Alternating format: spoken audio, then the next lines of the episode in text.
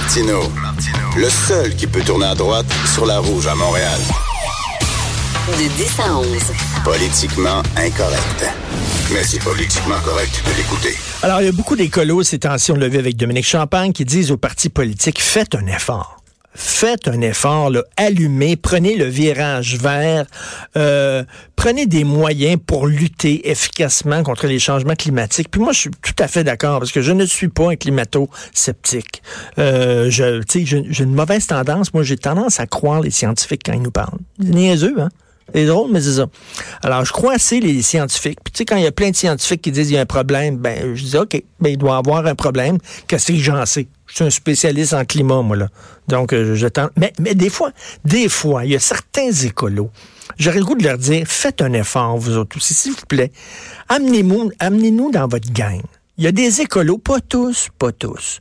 Mais il y en a qui sont tellement craqués que tu écoutes, puis tu rien envie de changer de poste, tu de fermer la télévision, tu dis, regarde, ils sont tellement dans la vertu.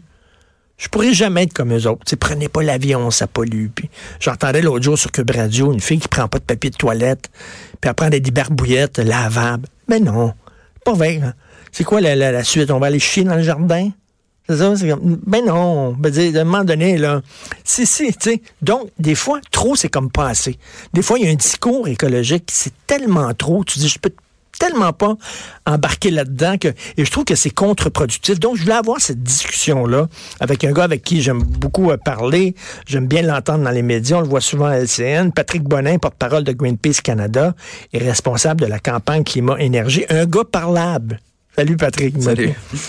Ben c'est vrai, dans, toute cause, hein, dans n'importe quelle cause, il y, a des crinqués qui finalement n'aident pas ta cause parce que tu sais, tu sais ce dont je veux parler. tu, tu tiquais tantôt, on s'est parlé avant le show, puis tu dis, tu dis les écolos dans ton texte. C'est vrai que j'aurais dû dire des écolos. Bon, il y a des écolos, c'est pas tous les écolos. Mais j'ai l'impression des fois, tu sais, tu dis, ben, on, va, on va faire de l'argent avec l'hydroélectricité. On va vendre de l'hydroélectricité. Puis les gens disent, ouais, mais là, ça détourne des rivières, c'est pas bon pour les poissons, ça pollue. Oui, mais c'est quand même moins payé que le pétrole. Pouvez-vous, s'il vous plaît, applaudir quand on fait un pas dans la bonne direction? Bien, sur la question de l'hydroélectricité, je pense qu'il faut qu'on regarde de quoi on parle exactement. Actuellement, on est au Québec, en effet, à 99% énergie renouvelable en raison de l'hydroélectricité. Ça n'a pas été construit pour lutter contre les changements climatiques. On a fait ça dans les années 60, 70, etc. Et on a cette chance-là. Il y a personne, en tout cas à ma connaissance, qui dit on va détruire les barrages actuellement, ça n'a pas d'allure ce qui a été construit dans le passé. On a ça, on a cette chance de construire là-dessus. Une fois qu'on a dit ça, qu'on est en surplus énergétique, qu'on a des potentiels énormes au niveau de l'efficacité énergétique, là, c'est l'équivalent à peu près de deux romaines, ce qu'on peut aller chercher en puissance, là, si on fait un minimum d'efficacité énergétique. Ça, ça veut dire de l'économie d'énergie, ça veut dire faire des programmes d'isolation partout à travers le Québec, de mhm. créer des chantiers d'économie, de créer des jobs aussi un petit peu partout, de renflouer le portefeuille des gens. Et ça, juste en faisant ça, c'est la meilleure moyen économiquement, c'est deux fois moins cher à peu près que n'importe quel nouveau barrage et c'est rentable pour tout le monde partout à travers le Québec. Donc, on ferait de l'argent, puis en même temps, on serait plus écolo. On serait plus correct avec l'environnement. Fait qu'il faut prioriser comment on gère notre énergie.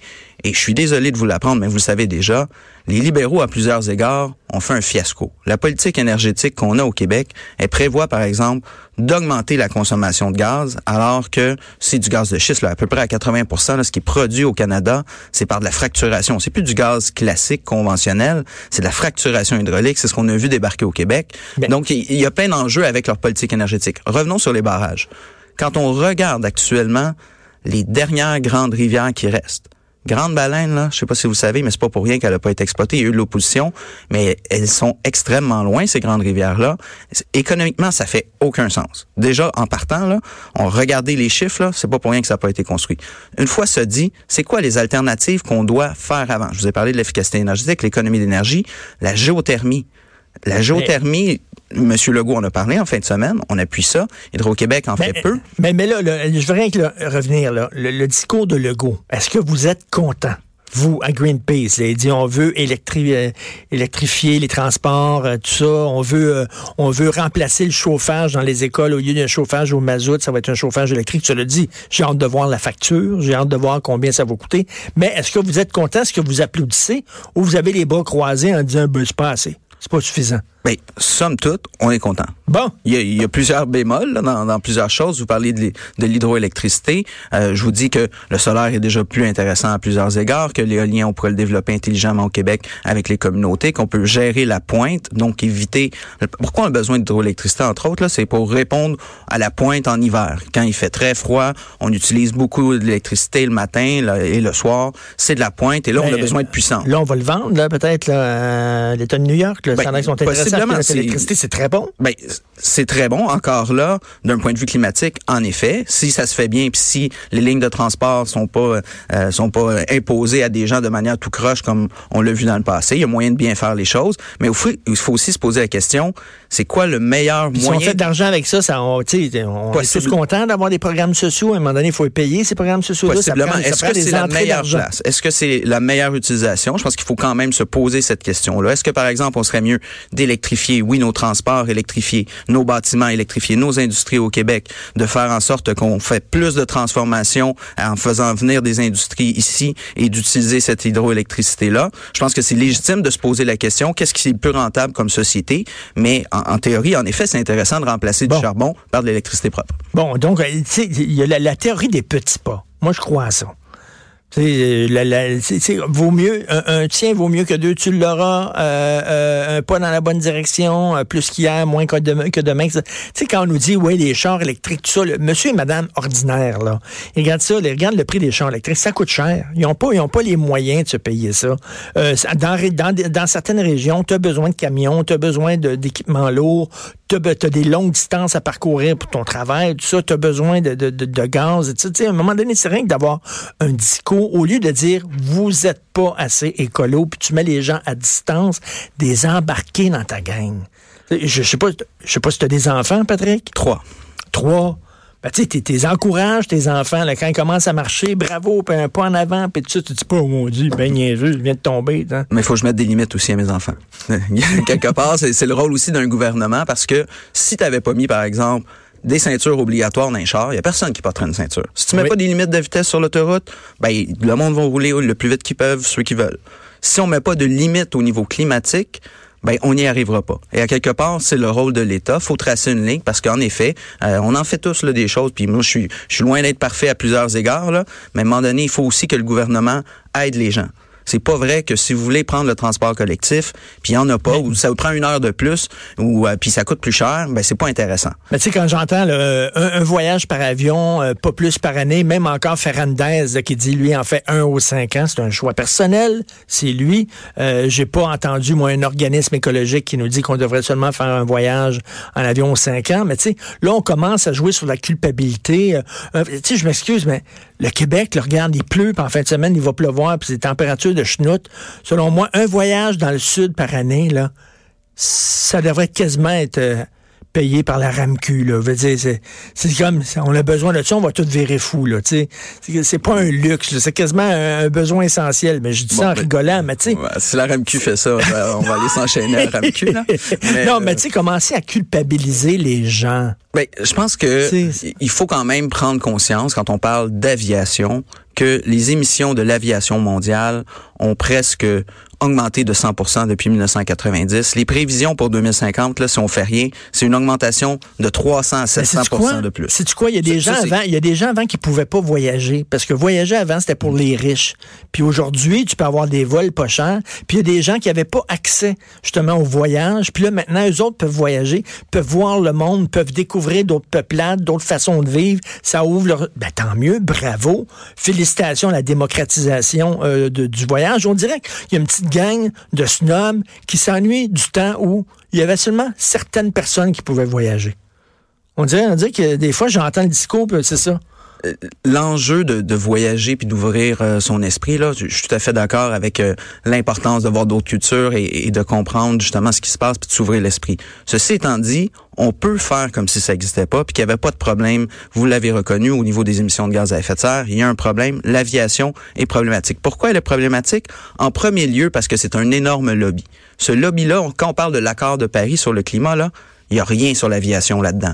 Ils se sont battus pour que les gouvernements n'imposent pas de limites à l'aviation, ne forcent pas les, les, les compagnies à être plus efficaces déjà à la À base. Davos, le sommet sur l'environnement, il y avait 1500 jets privés de gens là, qui ont pris des jets ouais. privés pour aller, pour aller parler d'environnement. C'est sur l'économie. Leonardo DiCaprio qui a pris un jet privé à c'est un problème. Les jets privés York, devraient pour aller, payer- pour aller chercher un prix écologique. Le FMI, tous les économistes du monde, ce qu'ils disent là, faut mettre un prix sur le carbone parce que c'est de la pollution, puis sinon c'est toute la société qui paie pour les impacts, comme les 5000 actuellement sinistrés qu'on a au Québec, qui ont les deux pieds dans l'eau, comme les 60 personnes qui sont mortes l'année passée au niveau des canicules, comme les coûts des routes que qui sont en train Ouais, de se il y a faire toujours balayer. eu des canicules, il y a toujours eu des inondations, Mais, là, tout le euh, temps, veut dire, de tout, de Ben, tout le temps. là. Si on veut parler science, regardez la science. La science est très claire qu'il y a un réchauffement planétaire, il y a une augmentation des événements extrêmes. Ça a triplé dans les 30 ans au niveau des sécheresses, des inondations dans le monde et des, et, euh, des, Mais- des canicules. Fait que là, on peut faire comme s'il n'y en avait pas, mais, Mais- c'est vrai que ça existe et qu'il y a une augmentation en raison des changements Patrick- climatiques et il y a un coût à ça. Est-ce que tu peux comprendre, Patrick, que moi, j'ai lu des études qui nous disent que même si on était hyper vert, là, même si le Québec était 110% vert, c'est une goutte dans l'océan parce que le problème, là, c'est l'Inde puis la Chine. Ben, euh, Fait que nous autres, pas- on a beau être super, super vert, là, puis tout, tout vendre nos autos, puis tout ça, là, on, on fera aucun changement sur, euh, sur la surface de la planète parce que c'est eux autres qui polluent. Comme, euh, qui Mais polluent. ce raisonnement-là nous amène dans le mur. Si on se dit ça, tout le monde va dire la même chose. Moi, je suis un petit pays.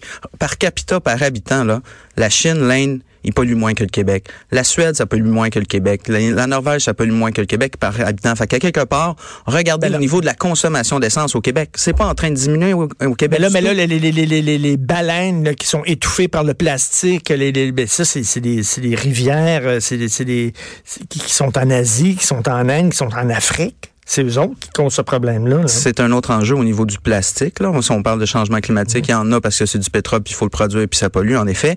Mais on n'est pas parfait au Québec au niveau du plastique, à ce que je cherche. Là, on a quand même des efforts à faire. Si vous voyez la consommation de plastique et le fait qu'il y a à peu près 13% du plastique qui est recyclé. Ceci étant dit, le raisonnement de on est au Québec, puis on a de l'hydroélectricité, puis on, on a cette chance-là d'avoir pas de pollution ou presque au niveau des gaz à effet de serre pour notre électricité. Ben, il faut qu'on la maximise, il faut qu'on électrifie le Québec et qu'on tasse le pétrole Mais- et gaz qui plombe économiquement le Québec. Là, Mais les- Pa- Patrick, tu me donnes raison aujourd'hui. Parce que tu es en train de me dire qu'ils n'ont rien à changer, les écolos. Leur tico est parfait. Moi, j'ai tout inventé ça. Là. Tous les gens qui disent ça n'a pas de bon sens, on les écoute. Des fois, il y en a certains qui sont trop craqués. Puis tout ça.